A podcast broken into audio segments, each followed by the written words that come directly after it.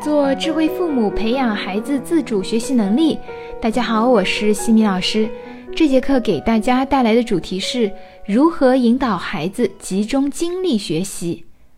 说到让孩子集中精力学习啊，是令很多父母头疼的事情。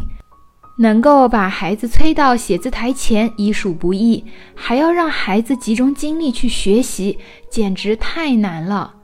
那西米老师今天啊，就来给大家几个小技巧，帮助父母们引导孩子集中精力、专心学习写作业。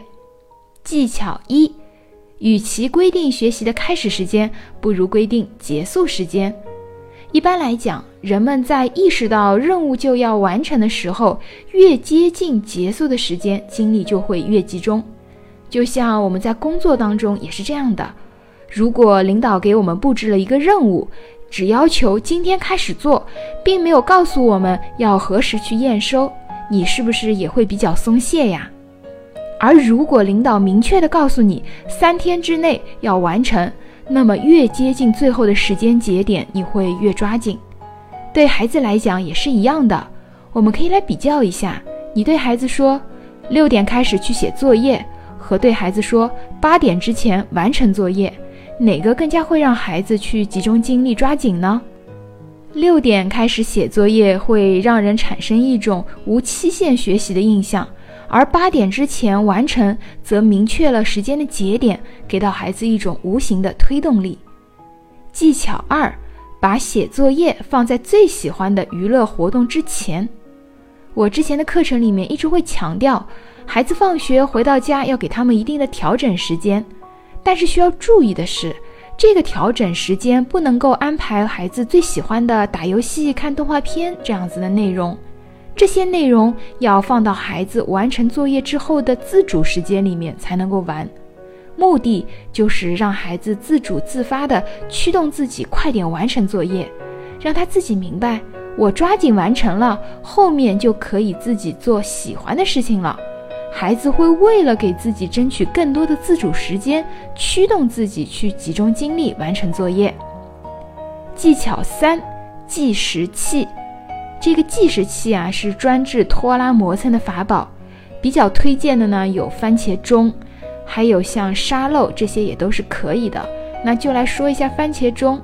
番茄钟呢，是每二十五分钟进行一次计时，时间到了休息五分钟。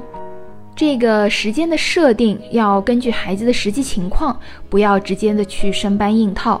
番茄钟在计时的时候还会发出滴答滴答的声音，会让孩子产生紧迫感，让孩子是在限定的时间内完成相应的题目，这样啊，他就加强了集中注意力的程度。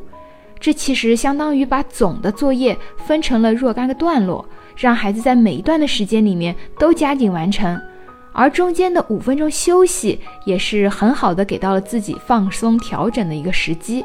对于任何人来讲，如果长时间不停歇的学习工作，到后面肯定会产生疲劳感，持续时间越长，效率也会越低。中间的调整就能够很好的帮助孩子去补充一下体力，以更好的精神状态投入到下一个番茄钟的时间段里。技巧四。让孩子制定学习计划，比如在作业启动前，就可以去问一问孩子，先做哪个，后做哪个，分别打算花多少时间来完成。有的孩子可能一开始时间估算的很夸张，这并没有什么大碍。我们要给到孩子试错调整的机会，让他们在一次次的估算中变得趋于精准。让孩子自己去制定学习计划的好处是，这是由孩子自己来安排的，而不是被父母逼迫的。这样，孩子会更加愿意按照自己制定的计划去执行。技巧五：搭配星星表、礼物表一起使用。星星表和礼物表是一种外部驱动力，分为红星标准表、红星记录表和礼物表。达到相应的标准，获得红心，积累到一定的红心就可以兑换礼物。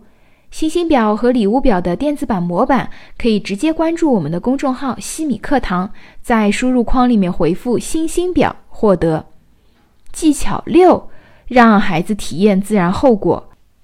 我们很多家长一直去催促孩子，感觉呀比孩子还要着急。可是你越催，越表示你在意这件事情。可是学习写作业是谁的事情呀？是孩子自己的事情，对不对？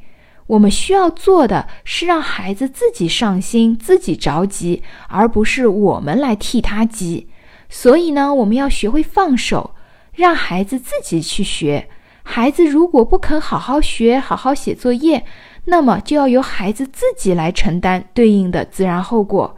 比如作业交不出来，第二天被老师挨批评，那么以后孩子他就会去调整自己的行为。从小培养孩子的时间管理能力也是非常有必要的。那我最近也推出了十二节免费的儿童时间管理基础篇的课程，大家可以关注我们的公众号“西米课堂”，就可以免费领取。告别拖拉磨蹭，让孩子成为时间管理的小能手。在下一期的课程中，我将会和大家分享如何顺利度过三年级转折期。感谢各位收听。如果你喜欢西米老师的课程，欢迎在评论区给到反馈意见。在节目的最后，西米老师要给大家送福利了。关注我们的公众号“西米课堂”，后台回复“绘本”就可以免费领取海量高清绘本故事读物。感谢各位收听，我们下次见。